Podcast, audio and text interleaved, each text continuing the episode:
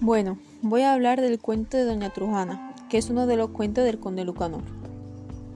Iba el conde Lucanor a consultar a Patronio una oferta que le habían propuesto y que aparentaba tener muchos beneficios.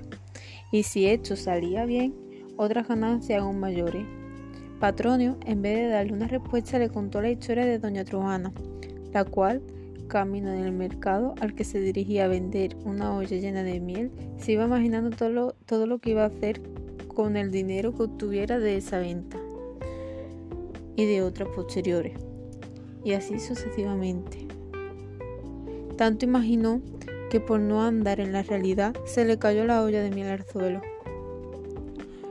A mí lo que más me gusta de este cuento es su moraleja que es que no debemos ilusionarnos con falsas esperanzas.